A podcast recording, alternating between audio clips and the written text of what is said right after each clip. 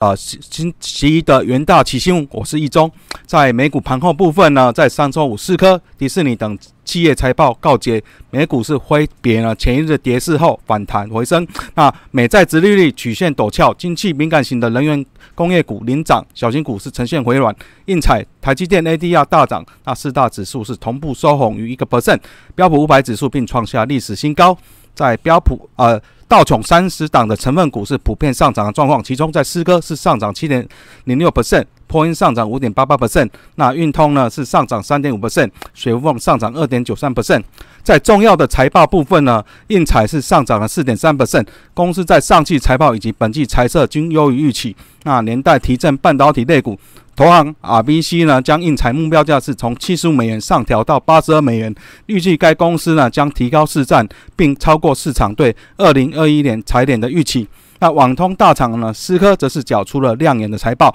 预估网络设备产品呢需求将持续的提高，本季财测是优于预期，那股价是上涨七点零六 percent 至每股呢四十一点四美元。而在上周五，川普在三大摇啊三大关。关键州的法律诉讼接连受到挫败，在乔治亚州重新计票也预估呢将难以翻转。那拜登的领先的优势更加稳固，更进一步消弭了大选的不确定性。外媒预估呢，拜登目前拥有三百零六张的选举人票，远远超过了啊白宫啊当选的两百七十三门的门槛。川普则仅获得两百三十二张的选举人票。那尽管呢，川普迄今仍拒绝承认败选，外媒指出呢，共和党相信川普将最快的在月底的感恩节让步，让政权的交接工作进行。而在纽约汇市部分呢，在欧美新冠肺炎的新一波疫情高烧不退，打压投资人上周稍早因疫苗研发进展而增强的风险偏好，避险货币日元、瑞郎等周五呢是恢复升势，美元走软，但同样被视为风险未纳的澳币也呈现回升。辉瑞实验性的新冠疫苗出现重大进展，但啊，染疫的人数却不断的增加，让市场难以保持乐观的情绪。美国联储会主席鲍威尔以及欧洲央行啊主席啊拉加德同步强调呢，经济前景呢依然充满不确定性。而 ECB 的官员也表示，虽然疫苗消息令人松了一口气，不过在欧元区仍无法免于新啊在封锁期间的措施的影响。德国的卫生部长表示，现阶段就判断。封锁措施将持续多久，还是为时过早？而法国总理则表示，至少未来有两周呢，法国都不会放宽这个封锁的措施。那日元对美元上周五是升值零点四六 percent，瑞郎对美元也呈现一个攀升，一度触及了零点九一九二。那欧元对美元是上涨了零点二十 percent，最终美元对一篮子货币的美元指数呢，周五在啊纽约尾盘是报九十二点七六，下跌零点二 percent。那英镑对美元呈现一个升值，英国与欧盟的贸易谈判再次超过极限，预定呢在今天呢是恢复了协商，而英国首相强生重要顾问，二零一六年的英国脱欧运动的主要的规划者康明斯则在在年底前辞职呢，意味呢未来英国在谈判上可能措施不会那么强硬。而在能源盘后部分呢，上周五。啊，原油期货价格呈现收低，主要是因为新冠肺炎病例迅速的增加，以及美国的原油库存意外增加造成压力。整周而言呢，主要因为礼拜一呢候选疫苗带来的动力，能使得整个啊油价本周啊在上周是呈现一个上涨的状况。那十二月交割的西德州原油期货是下跌了二点四 percent，收在四十点一三美元。那一月份交割的布兰特原油期货则下跌了一点七 percent，收在四十二点七八美元。不过呢，整周也仍然是上涨了八点四 percent。那以西德州原有上周啊上涨十 percent 以上，主要是在周一辉瑞药厂呢公布的新冠候选疫苗有效性达到九十 percent，那激励了啊连原有是连日上涨。不过呢啊疫苗到成功的问世、分配、运送可能要花费多个月的时间，市场部分焦点已经移转到新冠的肺炎新增的确诊人数激增状况。另外，在 OPEC 正的会议即将召开，预期悲观的压力将会主导市场，直到 OPEC 正呢正式将供应量、供应量这项牌打出来，这可能使得十二月的复苏铺路。因为呢，有迹象显示，在 OPEC 正将会延长现行的减产配额三至六个月。那 OPEC 正本周将召开技术会议，不过决策会议必须要到十月三十日才进行。在贵金属盘后部分呢，啊，在周。五美元是呈现疲弱，公债殖利率是持续的下跌，这有助于投资者逢低进场买进黄金。那十月交割的黄金期货是上涨约零点七个 percent。那根据 Fed Set 的统计呢，黄金交易最活跃的契约本周仍是下跌了啊三点四 percent，为九月二十五日以来当周的最大的单周的跌幅。而十二月白银期货是上涨一点九 percent，收在二四点七七五美元。那上周是下跌了三点五 percent。各国央行也对新冠疫苗带来过度期盼，呃，带来谨慎的态度。那以费的主席鲍威尔在欧洲央行主持的小组讨论中表示呢，现在评论新冠疫苗的新闻带来的信心对经济路径的影响还太早了。另外，我们看到在川普法律战连败的新闻。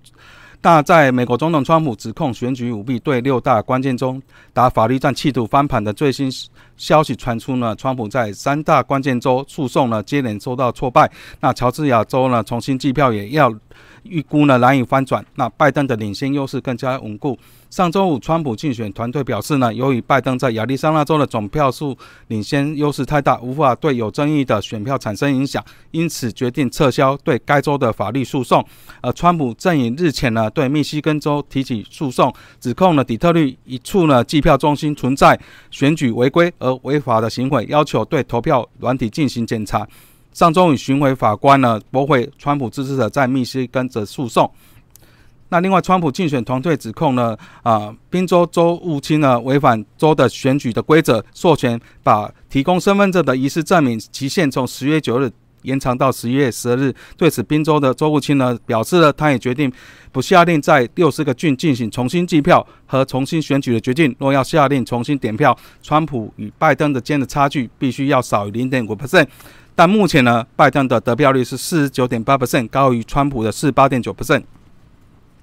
另外，针对这个在 T 大的的新房禁令部分的新闻，在美国法院呢，啊，上周五公布文件的显示，美国政府已经给予 T 大母公司字节跳动额外十五天的时间，要求字节跳动在出售美国 T 大业务之前呢，先解决所涉及的国家安全问题。字节跳动是拒绝对此表示评论。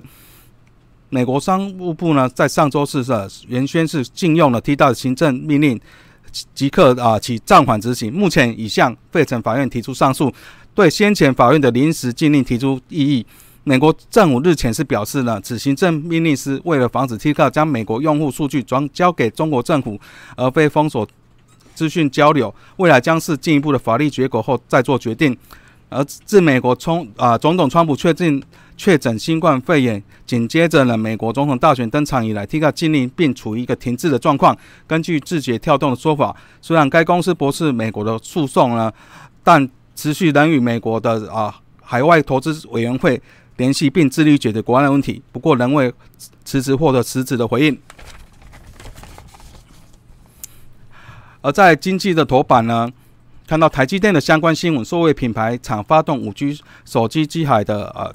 啊啊！以及高速高速运送的应用的热潮，台积电四大主力客户包括苹果、高通、辉达、联发科等，近期大举追加提高备货量，预祝台积电在五纳米以及七纳米先进制等产能呈现一个塞爆的状况。客户排队潮已到明年的下半年，弥漫了明年景气出现提早报道的这个氛围。啊，台积电向来不对订单以及客户动态进行评论。供应链透露呢，尽管外部经济与新冠肺炎疫情。杂音频传，不过在苹果 S 四晶片伴随着 iPhone 十二系列新机全球热卖，以及明年五 G 智慧装置的揭开争霸的序幕，飞屏大厂呢加速导入台积电五纳米生产的晶片，预计明年一月份呢，那先后推出新品强势。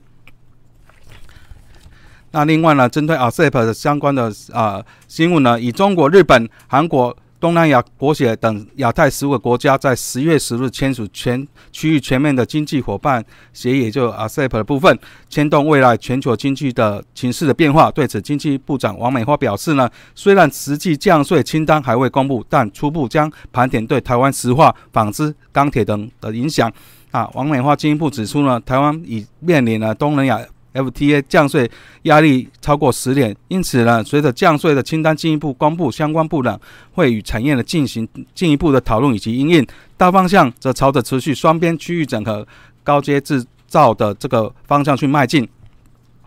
那台湾虽然在东南亚没有关税优势，但产业呢，南相对的努力呢，有市占率来看呢，王梅花表示呢，台湾产品。到中啊，主要东协国家进口啊，从二零一六年的五点七 percent，那逐步攀升到今年六月的六点六 percent。王美花表示呢，此次 ASEP 的签署将强化中国、日本、韩国、东协国家的交流，初步盘点将影响台湾的石化、纺织、钢铁等产业。不过台厂呢，近日也持续分散风险，提升竞争力，也将啊在实际的降税清单出炉之后，与产业啊持续的商讨应应。那以上是今天的元大旗新闻，我们明天见。